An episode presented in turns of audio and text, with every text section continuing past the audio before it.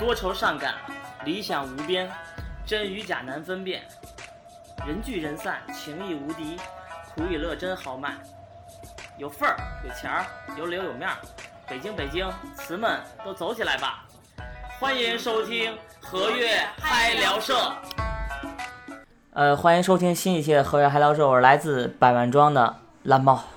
我是配音野路子杨妮同学，大家好。嗯，杨妮是一个很少这个 冲话筒交朋友的又来交朋友的人。那今天我们又又相约在这儿了，就是我们又来到了这个杨妮这个大大通州。对，啊这是我家开的大通州，哎大通州我有一种以后来的时候啊记得给我打招呼，我接待你们。叫新华东街那条街道，真的有一种长安街的感觉。新华大街，新华大街是吧？对新华大街。然后呢，就是再往前走，就你们家这个附近的旁边呢，是有一种金融街的感觉，旁边都是那种高楼林立，但是黑着的，黑着灯的。嗯，然后再一拐的话呢，就是就特别接地气了，全是那种六层小楼。嗯，然后就是你你那个就是给我指的那地儿，就特别像那种乐坛那种感觉，就是在一堆金融街旁边儿，乐坛、三里河，然后还有一片这么样的地方，其实还是挺好的。确实都是我一手设计的。是吧？嗯，所以大通州其实我还觉得挺不错，尤其是就是你当你走这个桥上，嗯，就是路过这温榆河的时候，你感觉还是挺美的。确实，当然，你要是天天这么走的话，其实也就心态可能就会崩了。那我个两个小时啊，还行，两个小时，那条那泡尿算憋憋住了还好没有像 上期一样，就是在路边儿打掩护。啊，倒倒倒没事，我我我我一般开园地儿都得中间撒一泡，得撒一泡。咱们今儿这一期呢，聊一期腐女的话题。对我作为一个资深的腐女呢，我有话要说，对，来剖析一下，就是你怎么变成这样？还加上剖析一下，其实就是上一期同性恋的那个，能说吗？这个同性恋的一个延伸嘛。对，一个延伸。其实腐对我对于你是腐女这个这个这个事情呢，呃，我是刚知道的，我也是刚知道，就哦跟你刚知道我这个糖尿病一样，我操，非常的痛苦，蓝猫太可怜了！哎呀，需要这些太安慰的。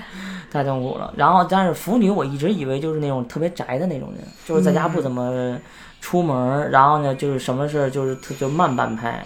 其实后来跟他聊，就是不是，我觉得，与其说腐女啊，不如不如说 腐人。人是人类的人，因为这个世界上不但有腐女，还有腐男。腐女指的就是女的特别愿意磕那种啊、男男的爱情，腐男也是磕男男的爱情，但是他哦自己本身是个异性恋，但他磕男男的。就是特别喜欢这类。对，有腐男也有腐女，简称腐人，都是人类嘛，腐人类。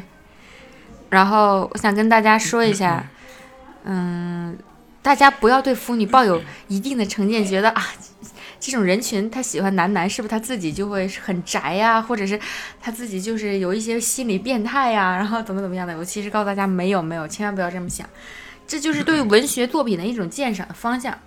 就比如说，腐女一般都比较倾向于爱看那种耽美的文章，耽美的文章，什么美？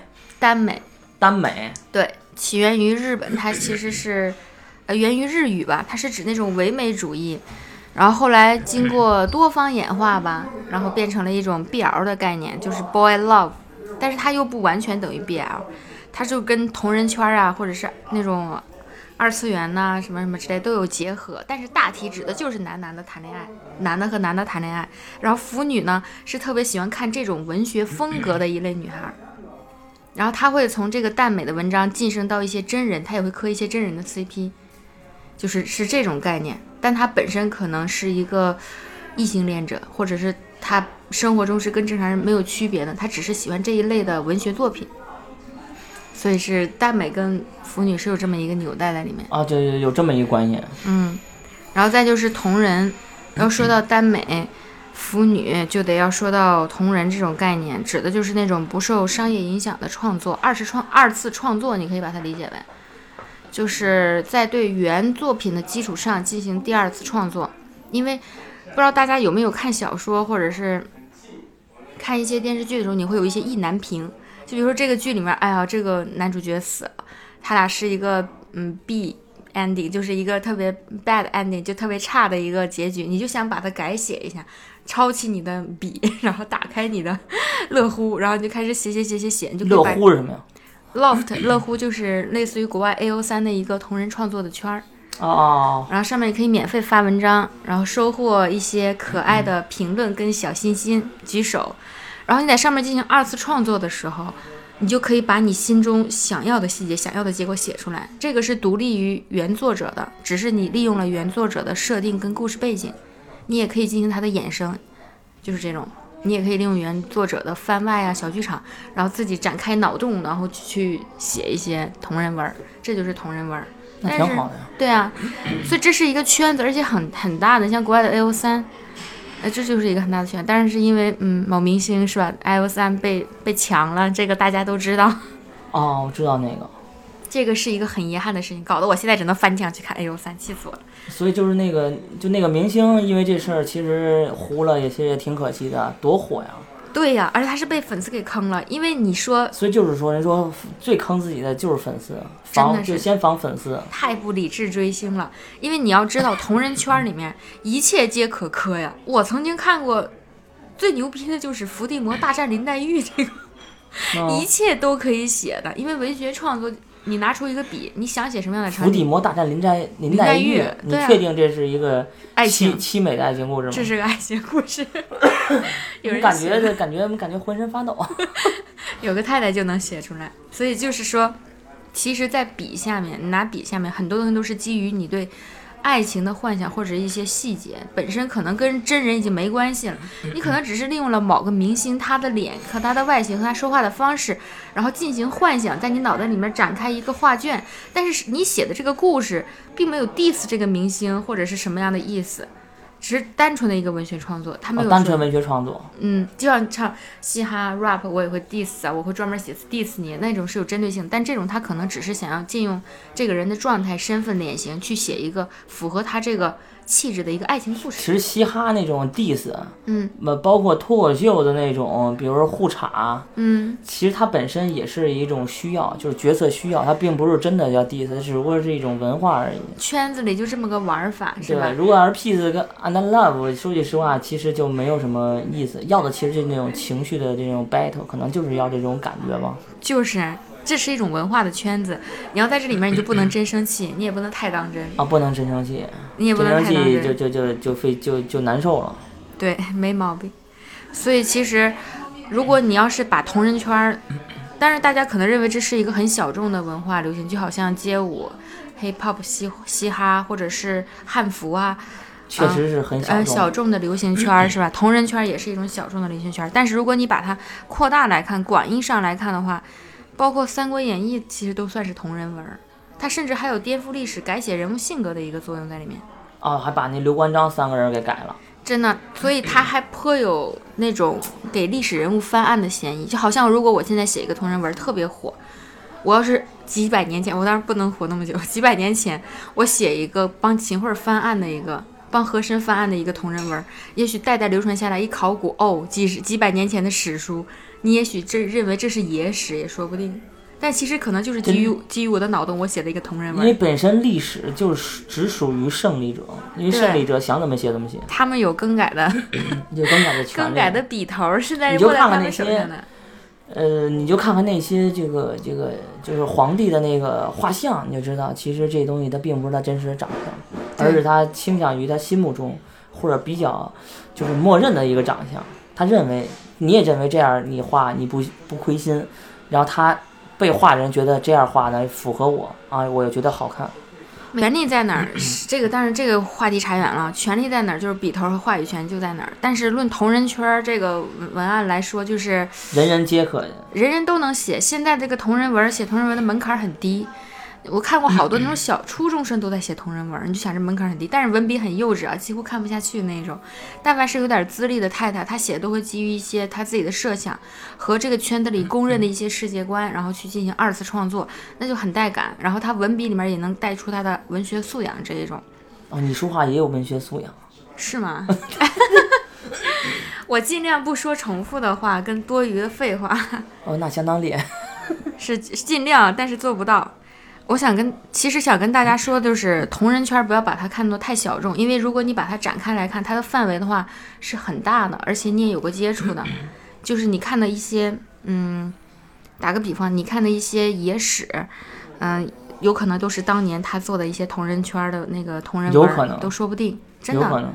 所以现在我们这个基于同人文化来说的话，有几大设定和限定啊，我们就是可以其其实展开来跟大家探讨一下。因为你要是仔细探讨，你就发现这个世界是非常有意思的，同人文的世界是非常非常有意思的。这也是你探究一年才探究到了。哎，我探究了很，其实这个概所以所以念这期节目要跟上一期一块儿听，你才能感同身受。你你你才能知道为什么养妮特别腐女呃对腐以一个腐腐女的视角去，为什么一个腐女她那么热爱于磕 CP、跟磕男男、跟看同人文的原因，是因为同人文的世界太精彩了。因为他本质本质上就是一个男人，哎呀，那我就不装作很他还喜可爱的他还声音喜他还喜欢男人，很绕。对，很绕，但绕是你试着去理解，试着去理解一下，我想先变成一个男的，然后我再去找一个男的，我要做攻的感觉。对对对对对，反正我能理解，你能理解？因为我我我知道你的这种性格，没毛病，没毛病。哎、我们聊一下同人文的设定吧。其实我我最想跟大家分享的就是这个，因为太有意思了。就是欧美圈儿的话，先从欧美欧欧美圈儿开始说吧。欧美圈儿有三大同人文设定，我给大家普及一下。普及一下，嗯，第一个就是 ABO，但这个是一个吃起来特别香的一个设定啊，就是真香设定。警告，ABO 指的是什么呢？A A B C D 的 A，A 指的是 alpha，然后 B 指的是 beta，O 是欧米伽。啊，但这么听是有一点乱的，你也不知道是什么意思。alpha 跟 beta 都是希腊字母的第一个和第二个的意思。然后，如果你把这个 ABO 世界观整体来说，就是说，在这个文章里面，作者把人类的性别重新打乱，划分为六种。呃，分或者别六种，对，就是你看，在我们的现实生活中，我们是男跟女，但是在同人文 A B A A B O 的世界观下，性别是有六种性别的，就是女男 A、男 B、男 O、女 A、女 B、女 O。然后他们之间这六种人性格之间是可以相互结婚，比如说男 A 跟女 B 呀、呃，男 A 跟男 O 啊，就这种组合，它有三十六种组合，因为有六组性别嘛。六六三十六，啊，就是它有六种、三十六种婚姻状态组合方式。那他那他玩的就就比较花哨了，是，那么为什么会有 ABO 这个组合？这个灵感来自于哪儿？其实是来自于动物界的一个观察，就是在狼族的一个社那个他的群体里面，他们遵循着一定的社会阶级制度，然后其中最高阶级的叫 Alpha，就是 A，它作为公狼，它是。整个团队里的 leader 是它的中坚力量，它可以在获得这种交配权情况下，对任意一个 O，然后展开攻势，是吧？就是你必须得跟我交配，怎么样？然后 B 呢，指的属于那种工作者，他可以为 A 工作，为为 O 工作，就是狼群也是啊，就是几乎 B 的话就是担任呃整个组织里面的领导中坚力量，然后 O 呢是最低级的，一般只有一只狼，所以就是说。狼群是基于 ABO，我们给予它赋予这样的阶级制度的。然后在这个狼群组织里面的话，你基本上是从尾巴高举的程度，你就可以辨别谁是 A，谁是 B，谁是 O。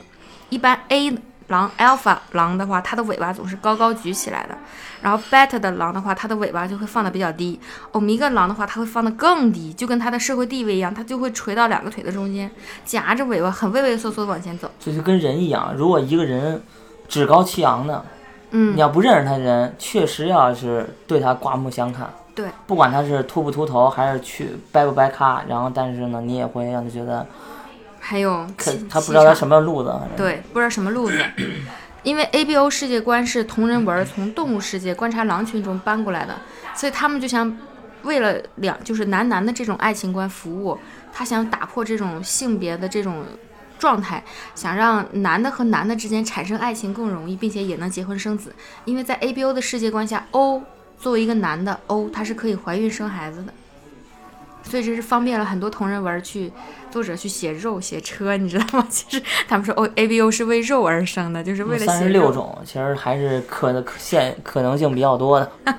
是呢，第一篇 A A B O 文章可以跟大家说一下，是来自于欧美的一个同人文儿，然后从那个之后开始一发不可收拾，可以给大家简单的说一下这六种性别各自的特征吧。好的，好的。嗯，比如说 alpha 男性就是 A 男性，它指的是更有力量的男性，然后它可以一次性标记好几个 O。标记是什么意思呢？这就涉及到一个概念，就是，呃，就是其实就是那 怎么说能播吗？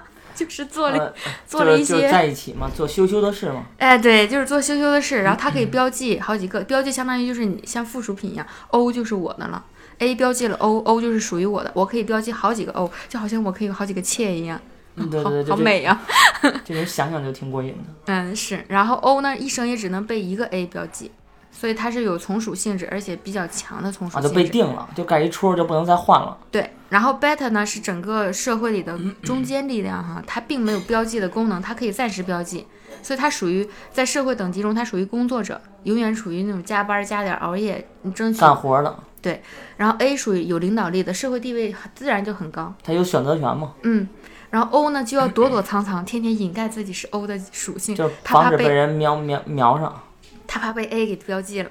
对对对，他怕没有遇到真爱之前就被标记了。是，然后 O 的话，男性 O 是非常非常稀少的，因为它可以生孩子，兼具这个性质嘛，它可以嗯怀孕生孩子。然后，但是 O 本身作为社会弱势去出现，它不是说单从它性别来说，它是有一定的原因的，就是它会发情，就是像动物发情期一样，O 在每个月的某一个时点，它会进行发情。然后发情的时候，A 就会，它发情的时候身上就会散发出信息素的味道，但这个是设世界观的设定啊。然后 A 呢就会闻到这个味道，B 是闻不到的，只有 A 闻得到。A 就像寻找猎物一样，就所谓的臭味相投，就是每个 O 它身上的味道都不一样，就 可能有的 O 是玫瑰花香，有的 O 是橙子的味儿，有的 O 是牛奶味儿，有的 O 是柠檬味儿，有的 O 是那种树木的味儿。然后它这种味道的话是能被 A 捕捉到的，然后 A 就会满大街找这个味道的来源，找到 O，并且是把它给哦，那真的做羞羞的事情，然后标对记成功。所以就是 A 会就受身上有味儿，你也不用害怕，总有一个 总有一个能闻得了你味儿的人来找你。主要是 A，他会情不自禁的被 O 的这个味道吸引，而失去理智，做出一些不好的事情。这个就方便了很多同人文作者去设置一个开场，那就是什么呢？两个男的并不认识，也不是同性恋，是吧？哎，他他就不是不是同性恋，可能 O 想找一个女女的 A 也说不定，他是异性恋。但是就在某年某月，他他经历了发情期，被 A 找到了，两个人就一拍即合，就被标记了，他就绑定了，从而就是先、哦先婚后爱的那种感哦，觉。先婚后爱，啊，就这种感觉就出来了。这个文章写好可怜，我的就特别，感觉就被标记，就走在大街上被标记了，以后就不能再选择了，看任何人都不能有任何的非分之想。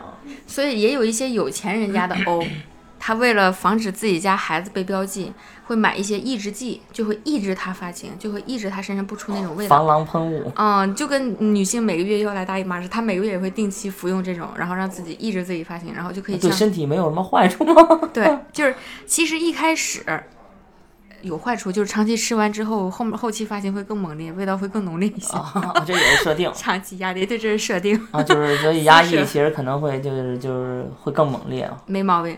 然后女的话也是也分 A B C 呃 A B O，然后女的 A 的话指的就是比较耐力比较高的，然后女的 B 的话也是中庸工作者，然后女的 O 呢也是能怀孕生孩子。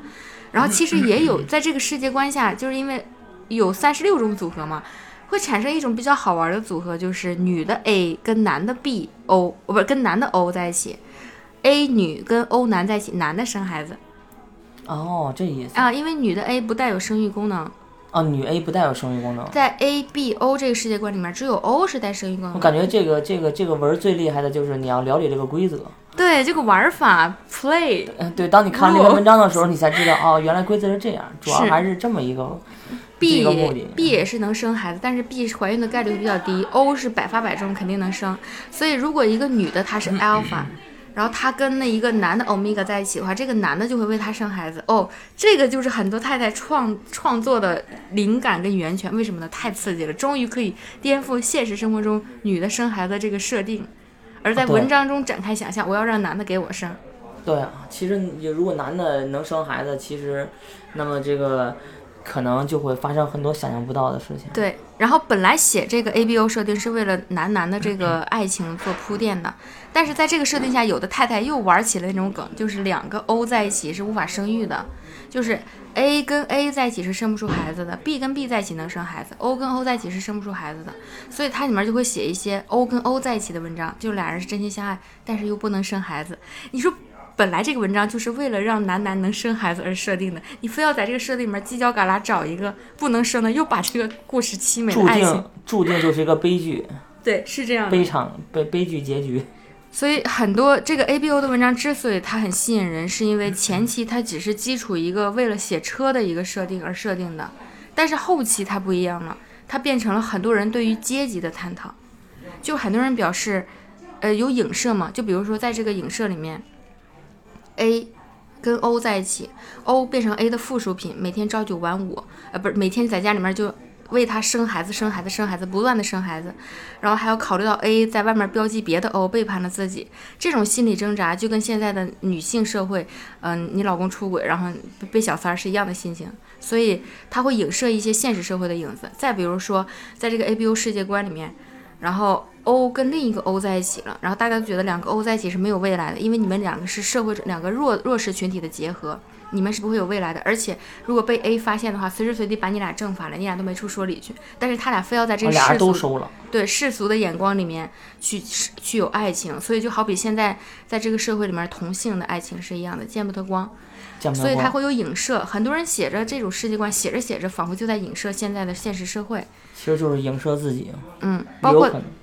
在 A B O 里面嘛，就是男的为女的生孩子这种，为什么能让一些太太莫名的爽？也是在影射一些社会上的一些现象，就是有些男的就把女性当做生育工具嘛，对，是有这样的，生完了就不要了。不要了，有些夸张。不是这女的不要了，这孩子这个也可以不要，等着他想大了就自己再留着。是的。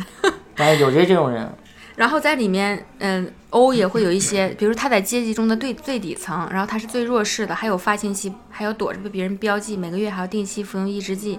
他这里面就会有一群 O 联合在一起进行欧权斗争，就好像我们现在那个，呃，为同性恋而走上街头，我要是支持这个同性恋在国外就特别多。啊，有游行，在这个 A U 世界观里面也有欧人权的斗争，就好像现在女权的斗争是一样的。就国外有那种就是权斗争女的光膀子的就有，真是有。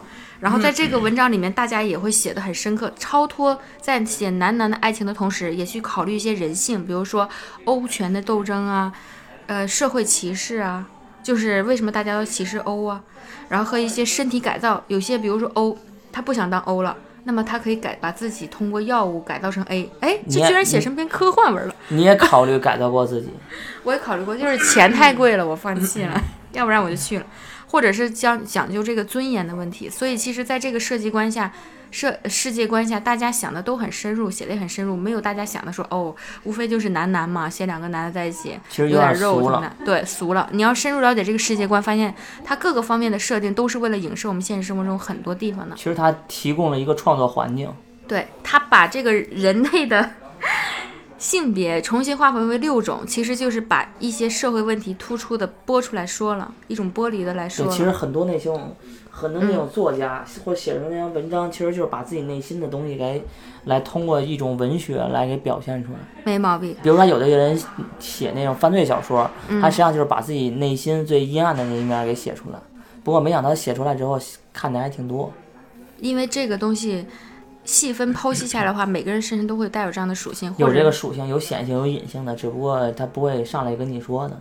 比如上来跟你说我是个渣男，那你肯定不接。我喜欢玩玩料，你能跟我好吗？那那您肯定说我我挺好的，我就谈过三段恋爱，第一段我抛了人家，第二段人抛弃了我，第三个段他就要出国，都这么说。是，还有，其实在这个 A B O 的世界观下面，呃拉回来了，其实就是想讨论一下，很多人聊到最后都是在聊，其实 A B O 世界观跟现实生活中最大的区别就是他把性跟生育是分离开来考虑的，因为在我们现实生活中是女性负责生育的，然后。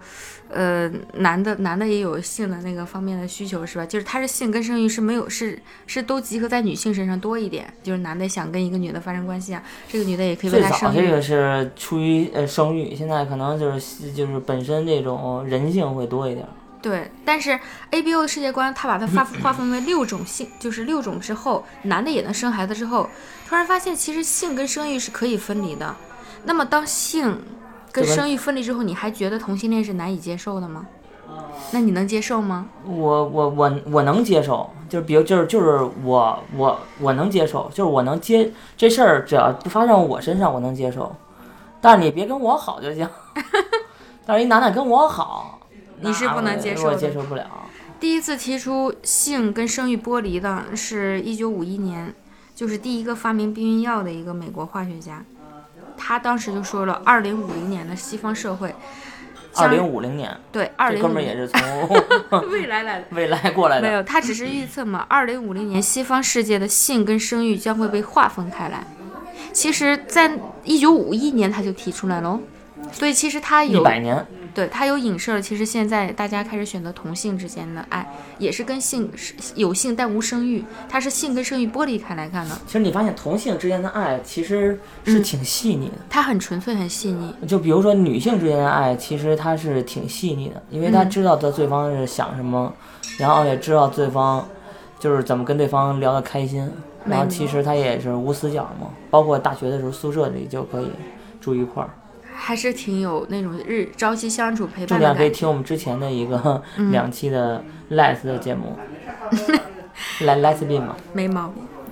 然后英文怎么样？你可以的，你的鼓励也是我每每周这个就是学英语的动力，一天学个 A B C，大家跟我一天一起念一遍。是其实就像你说的，这种同性之间的感情更纯粹嘛，因为它超脱了那种生育的责任。这个避孕药那个发明的美国化学家，他也是表示呢，因为在未来的过程中，生育其实是可以在实验室，就是实验室里面进行合成或者是呃作用的。性生活它只是保留了娱乐跟享受的功能，而不是为了生啊，育。娱乐嗯，就是你你有性只是为了想要享受和娱乐，但你并不是说为了生育，因为你的性跟生育是完全剥离开来了，是这么一个想法。因为你你可以仔细去研究，发现这个我也是在知乎上看到的一个观点，说人类的发展其实就是跟动物属性剥离的过程，我们是越来越脱离于动物的一些属性人。和动物的区别不就是会是工具吗？对，比如说我们第一我们选择直立行走，就是其实就是一种第一次剥离了人类从传统的动物四脚着地儿爬的这种走走路的方式中剥离出来。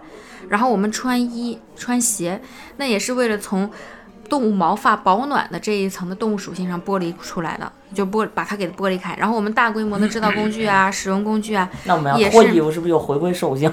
对呀、就是真的是有的时候，为什么那些欧美人啊，真喜欢裸奔在大街上，或者是有要些人干什么事儿还得穿衣服干。啊，或 显你着就是人模人样服，就儿，你 要穿衣服，你要穿着西服干，那就太太太看起来人模人样儿的，是看起来不是？看起来太太太有样儿了。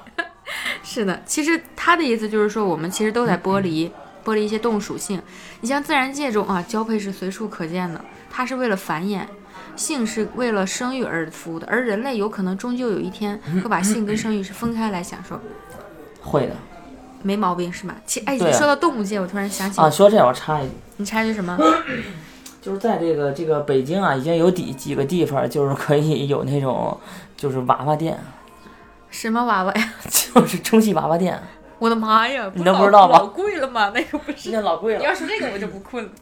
那个就是我还特意查了查，因为我听人聊过，后来查查北北京有几家，就是一个小时吧，就是差不多就是娃娃，就是各种娃娃，三百块钱，哇，就是三毛钱一小时，三百块钱一小时，够了，这时这时间够了。这个就是连洗澡，再再再聊天儿，然后你跟娃娃聊天儿啊，对，只要还可以挑，需要配演员吗？那个娃娃 不需要不需要，需要配有有他要能说话，那那就那就个犯法了。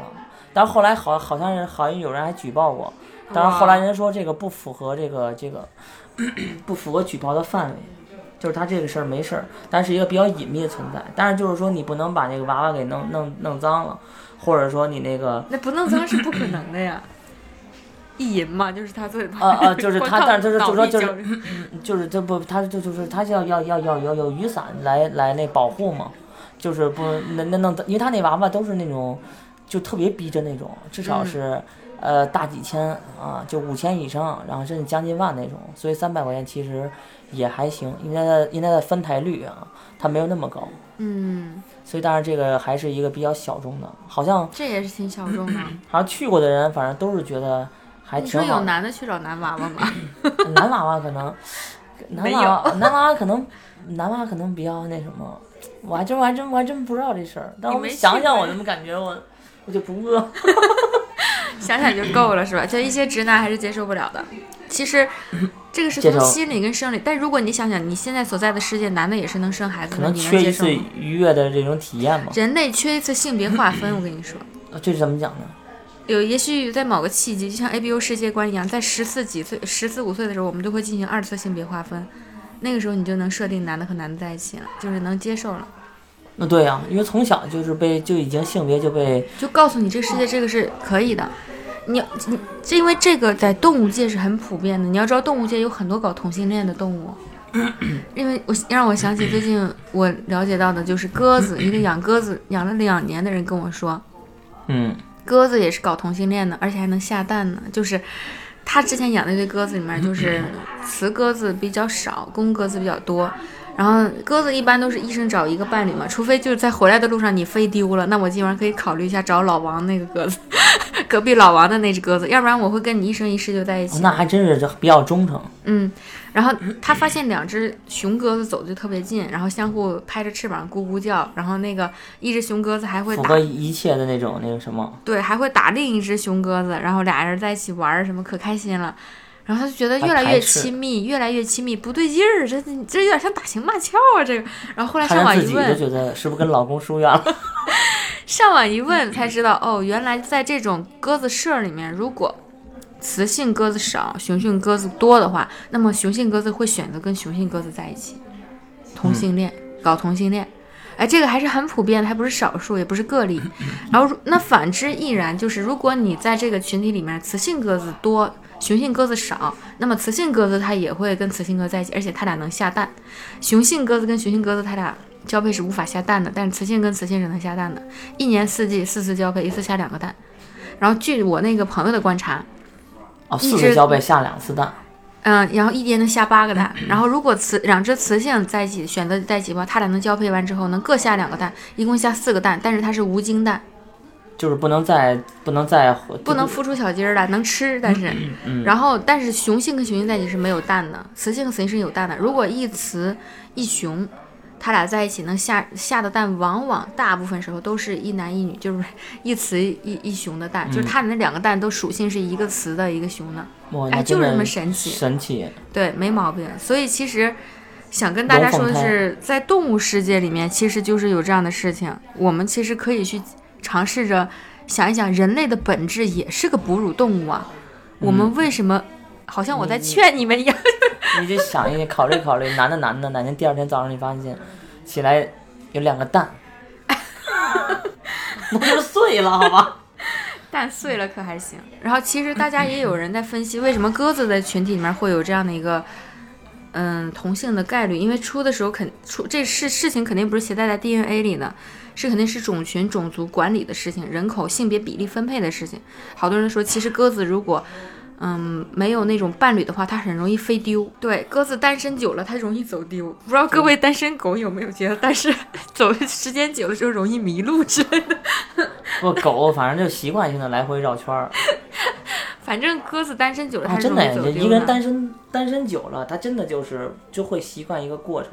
嗯，就跟一个人找谈恋爱时间长了，他就特别不习惯就是单身的日子一样。嗯，是呢，但鸽子是它是如果单身久，它是会容易可。能鸽子是一话痨，可能必须得找一人倾听嘛，嗯，不管男女。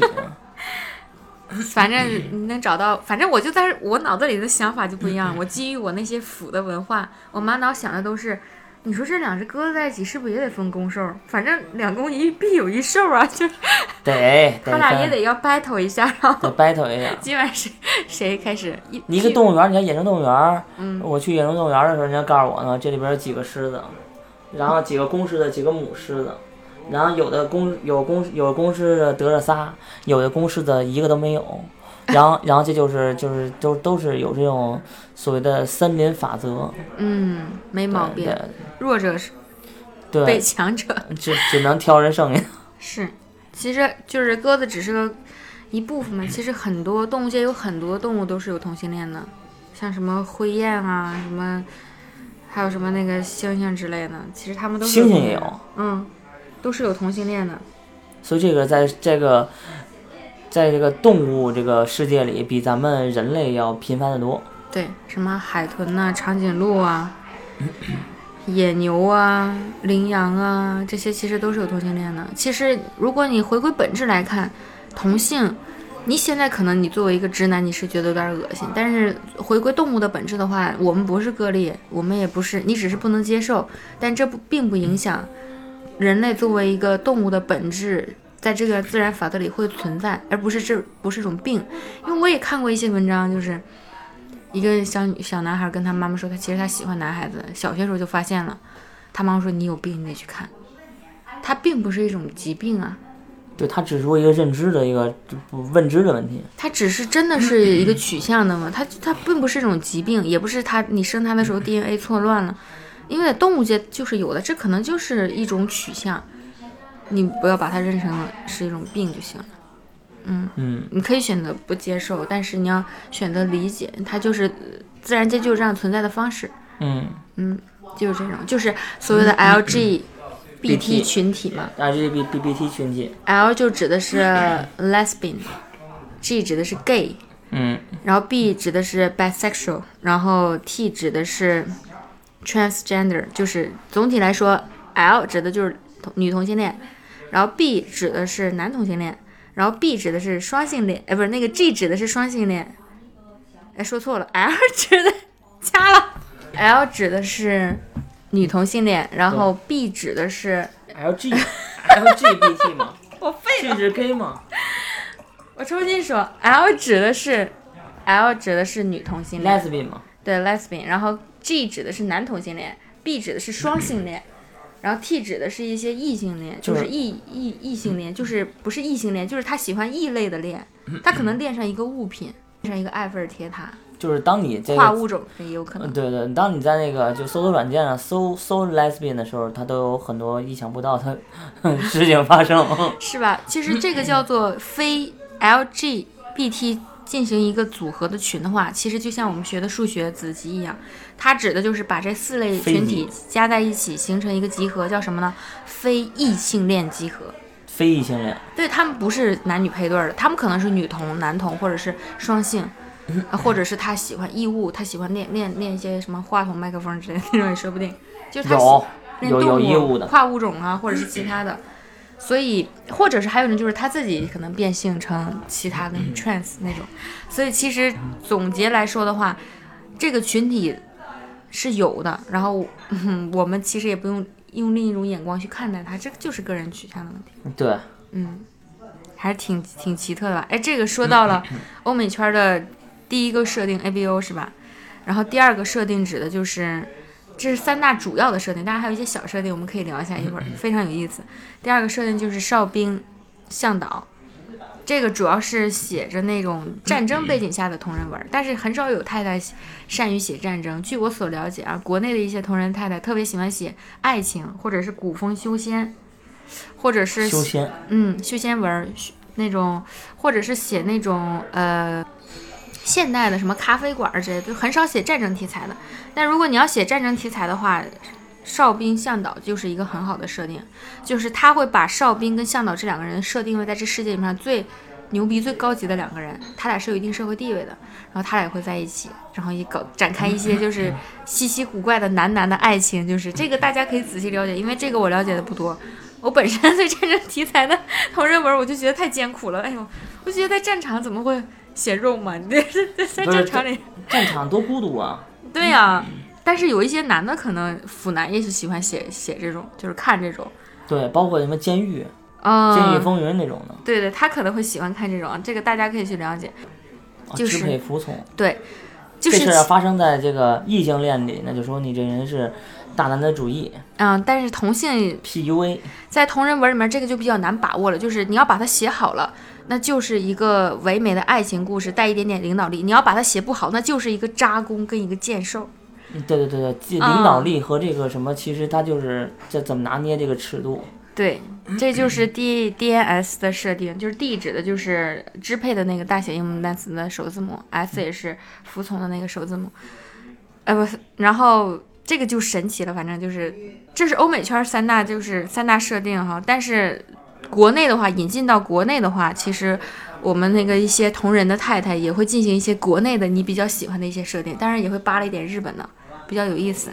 我可以跟大家说一下国内喜喜欢什么样的设定，就是病生病的梗。生病的梗，嗯，就比如什么病呢？同人圈儿，国内同人圈儿的病梗，花兔症，这个都被玩烂了，就是很多人都花兔什么呀？很神奇啊。这个设定就是，如果嗯你喜欢他的话，你会吐出你喜欢的那个人喜欢的花朵。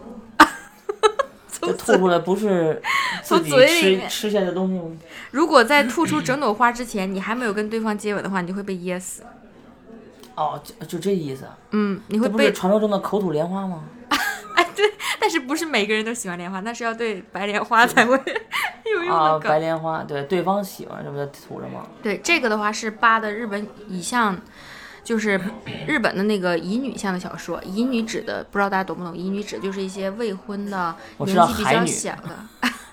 日本的乙甲乙丙丁的乙啊，它指的就是在日本日语中指的就是那种年纪比较小，然后比较纯洁的处女，还没有结过婚的那种。然后日本有很多乙乙女向的小说、漫画，是给这些没有情窦初开，就是很纯洁的这些女孩子看的。我上嗯呃高中的时候，就旁边就有那种书店，嗯，就有专门就给女生看这种漫画。女向的。对，它是在一个，就它那柜子就有暗格，在那暗格里可以拿出这本儿，而且当时卖的还挺贵，五元一本儿，后来涨到八块嘛，那你这是现在相当于三三四十一本儿吧，这女生钱真好赚。好赚啊，因为因为知道女生也不会说一下买个就是二三十本儿，它那一套她也就是一本儿一本儿的买，我靠，这利润率很高。利润率真高。因为那时候的一本一个那种，比如三四十块钱的书，嗯很多稍微的滞销一点儿，可能就卖到十块，然后很多盗版书也就是八块，八块、嗯我买了很多盗版书都是八块十块，就这种，就是原来就那种地摊儿买的一本儿一本儿的，嗯，明白。现在都是现在都是 PDF 书了，现在都每天下，但是也看不完。挺最近下了好多多那种历史、政治，政治书，但是毁眼睛。但是我还是喜欢那种纸质书，但是家里实在没地儿搁了。明白。你可以买一些二手的，去是是买卖二手的我也搁搁不下，那我把我那看过的书再卖，我这不够折腾的。心里也难受。对，所以这种这种这种这种书店，其实我对它的那个印象不是就就是那种好多女生就下来就去看，然后上课的也去看，特别迷。中国也有，我记得小时候我看那个，完了暴露年纪了，就是花季 男女生、男生女生的那个杂志，我还印象挺深刻的。你那看过吗是讲什么？没没有。你没看过？就是男生女生们经常讲一些爱情故事，我还记得里面的梗啊，经常那个其实现在想想也是有设定的。他经常写就是两个男的女孩儿，男孩儿女孩儿在校园里撞见、偶遇，然后恋爱的故事。怎么偶遇呢？就是男的骑自行车，女的走路，然后男的男孩儿不小心撞到了女孩儿，把女孩儿手中的早餐撞到地上。那女孩说：“喂，你搞什么啦？”那男说：“哦，我又不是故意的，要不陪你一个好了。”然后就开始展开一段爱情故事。不是台湾的很多那种电影都是这么设计的。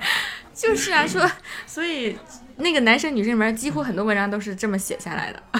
是吗？它，？都是这个设定。我今天跟大家说那个花兔症，日本的那个乙女向的里面就是第一次提出这个花兔症，然后后来就被广泛的用在那种耽美小说的圈儿里面，大家写同人文的时候用耽美小说。啊，耽美啊，然后里面基本上指就是，如果你暗恋一个人，然后你就会抑郁成疾，你就会感到非常痛苦，然后这个时候你就会从嘴里面吐出一个花瓣，而且是他喜欢的花瓣。然后如果这个人他知道你的心意的话，那你这个就会化解；如果你不知道的话，那你就会在短期内死去。呃如果对方不知道你的心意，你就会在短期内死去。就是在这种设定下，他就逼着那些这是作死的一个。作死的，就病嘛，它是一种病啊，它必然会导致死亡的，因为它是病梗嘛，这是生病的梗。所以就会找一个特别丑的一个男的就吐花儿。所以，所以说化解之法就是跟暗恋的人接吻。所以这个时候就为了这种男男在一起亲亲啊，服务了一下，就啊，就这个是为这个准备的。对，然后俩人就这么莫名其妙在一起谈恋爱、结婚之类的，啊啊嗯，花兔症，因为他说他得了花兔症，就必须要那谁谁谁的亲亲之类的。啊！那这个理由特别好。嗯，然后然后还有第二种就是飞鸟症，这个也比较神奇啊。飞鸟症，第一个呃指的就是你受伤之后，从你就是没有结痂的伤口里面幻化出一个黑色的鸟，如果从嘎吱窝里出一鸟了。然后如果这个人自杀了，那么这个。呃，就会化作白色的鸟，然后飞到你爱的人身边，在你爱的人身边上待三十天。如果这个爱的人都没有发现这只白鸟是你本人的话，那么你就这只白鸟就会消失，那么灵魂将会彻底的死去，永无轮回之日。我操，听着好好好像那种，就是欧洲的那种，我操，感觉是吧巫师那种。但如果说你你你自杀，就是比如说自杀完之后，然后化为白色的鸟，然后你心爱的人发现那个是你的话，那你就会复活。其实这些梗很多梗其实都是意难平，你知道？比如说有一些小说，嗯、里面把一些角色给写死了，那么他就想让这个角色复活，但是又没有合理的设定，不符合这个世界的逻辑啊。医生已经尽力了，说他是自杀割了动脉，那你根本就没有办法把他写活，那就采用这种飞鸟症的方式，妹妹嘛。就采用飞鸟症的形式，告诉他他死完之后幻化了一成一只白鸟，然后通过爱的人发现他又复活过来，然后反而给了他们一个复活的理由，就能让很多看完小说觉得啊，我真的好意难平啊，为什么他俩没有在一起，巴拉巴拉的，然后就会给你这么一个契机，让你喜欢的那个男主、男主和男主两男主回来。哦，有道理啊，那这种方式挺好的。对他这种设定，其实很多时候就是为了一些梗设定的。然后第三个的话就是赤花症跟赤蝶症，其实他俩差不多，指的就是说花朵的种子会在一个人脑子里面生根发芽，然后逐渐呢，它就会盘踞这个人的大脑，然后侵蚀他的右眼，直至他的右眼就开出一朵花来。我靠，这恐怖片。太恐怖了，感觉还是像日本漫画。然后那个花朵的存在呢，会吞噬你这个宿主的记忆，然后并最终导致你死亡。解除的办法呢，就是被你心爱的人憎恨。哇，这就是一个写虐文的梗，就是哦明明两个相爱的人，你必须要憎恨我。你要不憎恨我的话，那么我我我就会被脑子里的这个花给给剥夺了我的那个记忆，所有的记忆跟所有的呃就是一些认知都没有了。这也是一个梗。然后第二个赤蝶症指的就是那个把那个眼睛画成一朵蝴蝶，而不是画成花就完事儿了。然后第四个指的是宝石失失明，这个有点儿。第四个指的是宝石失明症，这个也比较神奇啊。这什么意思呢？宝石失明症指的就是说，你有了心上人之后，你的两双眼睛就会逐渐变成宝石，然后而且你宝石的颜色是你心爱人最喜欢的颜色。如果你三十天之内无法与心爱的人接吻十秒以上，那么你的眼睛就会永远变成两颗宝石。如果你跟他亲亲的话，那就会痊愈。这反正也是种病嘛。然后第五个就是指天使症，就是患者因为长期暗恋，然后长出一个白色的翅膀，然后一周内必须被所爱的人表白成功，然后翅膀才会多脱落。如果你没有表白成功，你翅膀就会变成黑色。然后你变成黑色之后，你可以有次自杀的机会。如果你没有自杀成功的话，翅膀的话就会被患者所爱的人，是就是会翅膀就会驱使着你去把你喜欢的人杀死。我操，怎么那么奇怪？就这个设定是不是很奇怪？很奇怪。我就是想说，在同人文里面真的有很多这样的一个设定，在这那样的设他们都。他他们都知道这种设定吗？要知道啊这是，默认的是默认，这是大家里圈子的规则。这是默认的，就好像就是它是就跟那个什么写作规范似的啊，对，就好像你要是套路写黑，就是你要写黑怕，你要有几个 words 是一样的，就是你这是一个行业的规则，啊，words，可以可以写出两个 words 可以可以 是？吧？对，你你你，这就是一种潜在的设定。然后，如果你写文之前，太太就会标标签说啊，这是个 A B O，或者是标啊，一个、会会会标签一个花兔证。然后你要看这个标签，哎，是你的菜，你就点进去看。对，圈地自萌嘛，万物皆可萌。就是你要圈地自萌，你要自懂得欣赏、吸引同圈的人，所以你要打标签在文章上。这样的话，喜欢这个梗的人就会进来点你的文章，看你写的如何。对对对对，嗯，是这样，垂直嘛，垂直 就是这个意思。如果大家说喜欢这种同人文的话，也可以上嗯、一些平台去看，比如说我刚才说的那种 Loft，就是乐乎，但是现在已经被下架了，因为那里面就有些太太太走马观花的写着写着就写了很多车，然后 导致整个软件不够绿色，然后就被下架。但是能单独在网页上搜到乐乎 Loft，然后还可以上，比如说微博有些能在网页上搜到。能搜到之后你自己在网页上下。哦，在网页上下，但是在在那个就是就是就是，对 Apple Store 里就没有了，嗯，没有了。然后每次更新版本都要都要过一次审。对，他就是被这么搞下来的。乐乎其实真的挺好的，他又跟了很多太太一些创作的环境，他这个门槛又特别低。但是可惜啊，就是总有不守规矩的人，导致这个软件就被下架了。然后第二个的话，其实大家上微博超话也可以看，然后还有呃随缘居论坛，然后还有半次元，那也是一个创作的圈儿，但是那个比较低龄化，都是一些初中生在上面写。写那个文章前言不搭后语，我觉得作文写的也不怎么好。反正我曾经看过一个同人文，写男男的爱情，全程都是文言文的。那个太太的文言文啊，对太太的文学素养非常高，写完之后底下要加注解的，就是刚才这句话引自于《论语》哪篇哪篇，因为他写的是古古文修仙文嘛，我他记忆力也太好了，他写的是两个四十岁男人的爱情，两估个计男的四也不会太太老。他他写的是两个四十岁男的爱情，但是他本身是个女的，所以这两个四十岁男在古代还是个教书先生，那么难免说话会文绉绉的嘛，所以他会引经据典的写，哇，写的就跟那个博士论文一样，就是每每一篇文章下面都有注解，简直就是学知识来了，就是同人文的深刻就体现在这里了，就有文学素养。没毛病。其实。就是纵观所有的设定，其实呃也很多人也有会问嘛，说为什么现在这个社会上腐女这个越来越吃香，它仿佛成为一种流行，很多人都会入了这个腐女的坑，真是一腐三年的这个意思。因为腐本身在日语上表达的就是那种无可救药的意思，但是它是带有略微自嘲的意思的无，可救药。或者叫戏谑，嗯，就信说，哎，我们已经无可救药了，我们好腐啊。所以它并不是一种贬低的意思。很多人加入这个群体，是因为他自己本身对爱情就有美好的向往，他觉得同性之间爱情更纯粹，是超越了生殖，是性跟生殖剥离来看的一个一个状态，所以他会觉得这个爱情太向往了。所以他也会入这个同文圈儿去看人家写的文章，也会在现实中磕一些真人的 CP，比如说关注的抖音的几个小哥哥，关注的微博的几个小哥哥、几对小哥哥之类的，他会觉得很幸福。就是那句话，我可以单身一辈子，但我磕的 CP 一定要结婚。经常会对那个男男俩说，你你要生不出孩子，俩人是不可以分手的。其实就是变相在祝福他俩长长久久，因为两个男的怎么可能生出孩子？对呀、所以，所以其实很多时候，腐女只是把自己美好的爱情或者生活的向往寄托在这样的一个呃感情中而已，并没有说过多的像大家想的那种，呃，很疯狂啊或怎么怎么样的。当然，这种的话跟现代社会为什么同性恋还是不被接受无关，因为有人也提出这样的问题：为什么腐女越来越多，但这个社会还是容不下同性恋呢？同性恋的支持者还不是那么多呢？然后大家说了，你要知道，这可是两种文化圈儿，就是她是腐女的同时，她不一定在现实生活中，就是真正面临同性取向结婚这问题时，她会站出来投票，她不一定能做到。她可以磕 CP，就是磕男男的 CP，他也可以在现实生活中看到男男的就很兴奋。很高兴，但是你要真让他去投票上两会，说为大家这种同性恋合法化投一票吧，他可能未必做得出来。可能也没有那么票，嗯，没那个潜力。没那个权利。但是那句话说嘛，就是早有一天，男男的爱情会被我们这帮腐女的就你喜尖叫声欢踢球，所掩盖不。一定说非要踢那个职业。嗯，他也做不了，我跟你说，对，就就就就就算你不踢职业，你该受伤也得受伤。确实。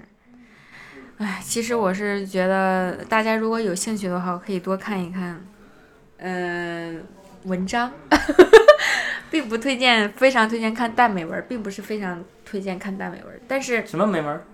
耽美就是耽美。我不是说一定要强烈，这一期节目没有说在强烈安利大家看耽美文的意思，我只是想要把这个群体抛开了、砸碎了，跟你说一说，他到底是一个什么样的心态，是一个什么样的世界观，是一个什么样的设定。因为很多人对这种群体是抱有一种莫名其妙的想法，所以只是给大家抛开了说，你可以了解这个群体他们内心的想法，但这不代表你一定要觉得男男是合法的，或者你也要进这个圈儿或者怎么怎么样的。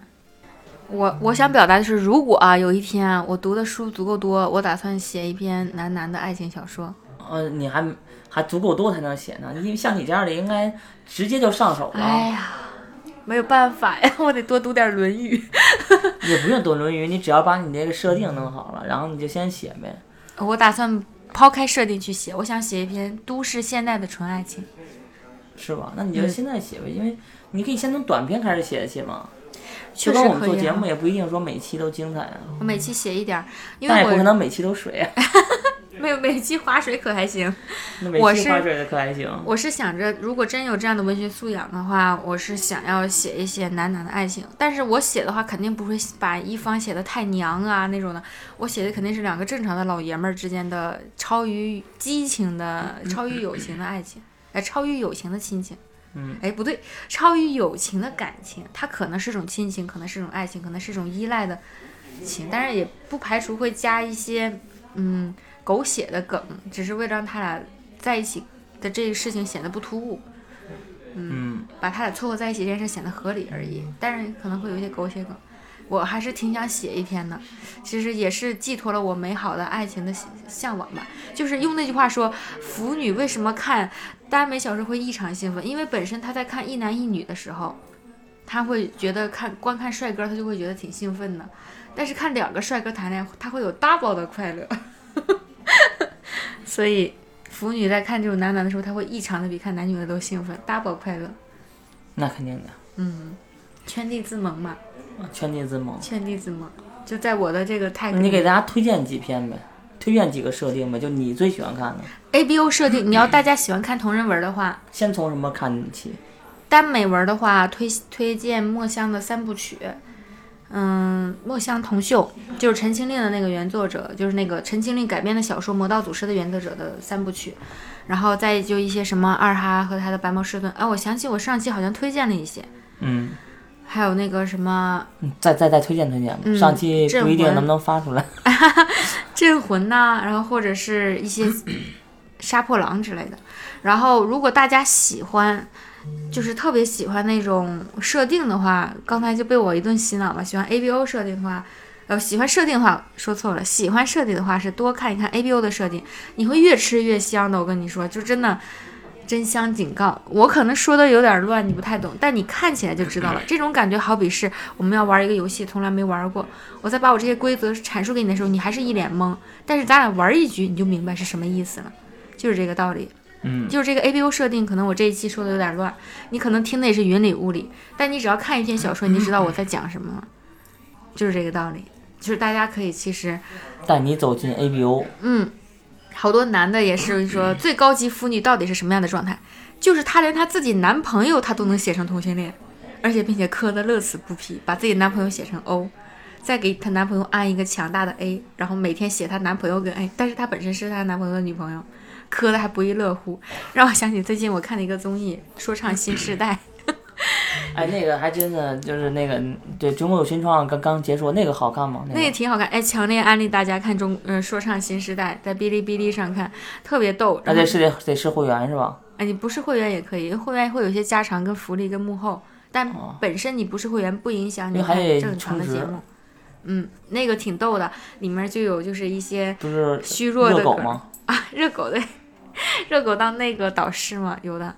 然后它里面就是有一个男的叫姜云升，我觉得 我觉得他太逗了，大家都说他长得像那个周星驰，就是那个电影里面那个虚弱公子。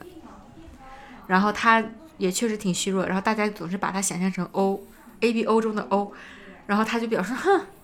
我怎么可能是 O 呢？我他你们少看一些同人文，看这些东西。结果第二天他去豆瓣里面测了一下，他自己真的是带着 O 体质的，就是这么一个嘴口不一，就是心口不一的人。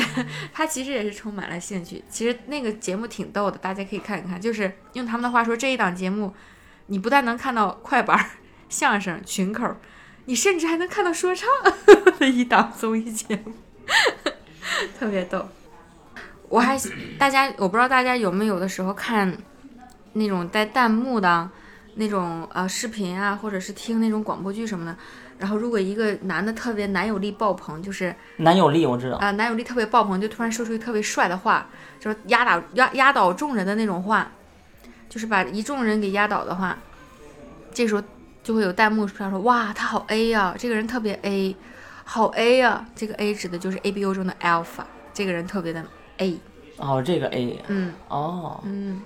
其实有些梗都是相通的，也有出圈的梗，觉得这个好 A 呀、现在我们口头也是哇，这个人特别 A，他特别超超 A 的，其实就是指 A B O 中那个 Alpha 是特别有领导力的，特别 A 的。是吧？嗯那看我这样应该是贝塔那种，我觉得如果让你真的让你选择，你想 A B O 中你想当哪个？我肯定想当 A 呀，就跟我我心目中的 A 啊，我听你这么一说啊，就是这《天龙八部》里的那种乔峰那种的大英雄，是的，是的。然后恨不得就是宁可就是真的就是自刎，就宁可为了这个朋友情谊，就跳跳了这个这个这个山涧，就是这么一个这么一人，对吧？那你想当 A 是吗？不不是，我想当韦小宝。就是说这个 A B O 在这六种性别，你男女性别都可以转换的话，你想当但是我我觉得我还是得是是公，我还真是不是当，我还当不了兽。你就是当男 A 呗。但是当当男 A 吧，我又当不了那种特别阳刚的 A，我当那种阴柔的 A，你明白吧？他又是有领导有阴柔的，有领导力，他就像那个韦小宝似的，有一看起来有领导力，但是呢又哎，也有也是有。又不像那个又不像什么拍胸脯给你许诺特别好，但是你这个人吧，就你又觉得特别值得信赖，然后还特别能干成事儿。那你其实你想当男 A 呗？其实如果我在这个想当男 A，但是我知道我不肯定不是男 A，就是谁看着我啊，都觉得我是一个兽。你想做 O 是吗？你要知道，在 A B O 有一些太太私设，在 A B O 的世界观里，可能是个 O 男 O 长得是细皮嫩肉、白白嫩嫩的，啊，那我可能跟 O 也不沾边 儿，男 O 可是那种细皮就、剩黑了。肤肤如凝雪。啊，肤如凝雪啊，嗯那这个这个男生女相，嗯别说这个，因为我最近我上班啊，听那个《水浒传》，就男生女相，这真的是有福气，有福气，对，嫩绝对有福气，小白脸儿，对，绝对有福气，绝对是大富之人，这种这种人命运都不会很差。可以。我就跟想起跟我爸，就是那就是那阵儿，就是我爸跟我说，呃，就是好久之前说相亲嘛，说问我那个感觉怎么样，我说我觉得对方不白不嫩，我爸说白，你还想养他呀？你还想养个小白脸不成？你要看过日子，什么展现上开始说说。我说爸，我就我就想有个这个偏好，不行吗？我爸说看什么偏好，说那些没有用，你还能养他？我说爸，你这是你对小白脸这个概念已经根深蒂固了。小白脸他啊，对，小白脸这是个贬义词，但是一个男生长得白嫩，不代表他要让女的养，可懂 对对对，是这意思。是吧？反正如果给我一次重设的机会，我就想当男 A，没毛病。我我而且我只找男 O，我必须要男友力爆棚的那种，标记他，是吗？一个月标记俩。花心男 O，男男 A，花心男 A 就是我扎工，再找几个贱兽跟我一配，哦，你还你还喜欢这个这个后宫呃无限？谁不喜欢呢？多几个小小男兽儿，就每一个都是辅佐于我呢。我养他们，我赚钱我养。那挺好的，其实这是每一个女人的梦想，只不过因为这个时代的原因，就可能被，但是就在同人文里头，或者在这个这个，在在我们的电台里头，可能他又可以就可以表达出来，没毛病，就真实表达自己的内心的感受，其实没有问题的。我就想变成男的，我已经表达完毕了，行，那就咱们这期就说到这儿吧。播不下去了是吗？播不下去了，因为我听这听这一期听的这头是嗡嗡响，信息量太大。信息量太大了。就是我一直不知道这个设定啊，我一直在研究这个设定的这个什么，哎，可能这是有一个接触的过程，就跟对对对，你光听时候有点懵，其实就跟谈恋爱似的，你可能刚开始的时候，对于对方的缺点，或者对方他是有一个磨合期，当你嗯真的进入了之后，他是有一种那个什么，其实如果大家有兴趣，觉得我说的又比较乱的话，你可以自己去查一查。呃，不不乱不乱，就是特别的细，呃，挺挺挺挺标准的。但是，对于我这种直男来说，可能就是难以是接受，就当我在这边笑的像一朵花似的，蓝猫那个表情呲牙咧嘴的，就好像我在说一坨屎一样，你知道？不是但是我都已经乐出花来了，我说哇哦，这个他我磕的可开心了，在这儿不是不是，这但是可能是展，就是我可能展现的就是听众的两种那种氛围，可能我就是那种就是那种听第一遍或者刚刚接触这种 反正我在这说的眉飞色舞，我还特别开心，手舞足蹈，你蓝猫你应该你呲应该理牙咧嘴。你要理理解，你应该你应该你应该包容，就是说有这种。就是这种接受不了同人文的人，就像你要相你要你应该就是包容一些，就是有人接受不了同性恋这件事。我必须包容啊！我对，你要接受不了，你必须说你认识我，你必须得跟我同性恋，不会你男的不会我我也是男的，必须得好。我不会的，我只是希望大家理解这群体，但是并不是要求理解你理解理解们做或者是怎么样。理解理解理解。对的对的，剖析来看嘛，对吧？所以刚才我那种状态啊，和那种，呃，这其实嗯就是一个直男的反应，就是一个就是这个没有了解过同人文跟我的假男朋友一样。是吧？嗯，那正常，那说明我们是正常人。对不起各位，我不正常。就我先告你你你你也不是完全正常，完全不正常，就是一种另类嘛。行，那咱们就直接说到这儿吧。啊，感谢杨妮，然后这个就是嗯口吐什么花，口吐花吐症，我给大家吐了一朵莲花。口吐一朵莲花，然后就是跟我们说这么多，然后呢，马上我们就准备第二期了。好的，好的，好吧，就辅人这块儿就是说到这儿，好吧？那咱们这就说辅辅辅辅人辅女嘛没毛病。，A B O 嘛，对吧？A B O 阿尔法、贝塔、嗯欧欧米伽，欧米伽不是为表吗？对，阿尔法对。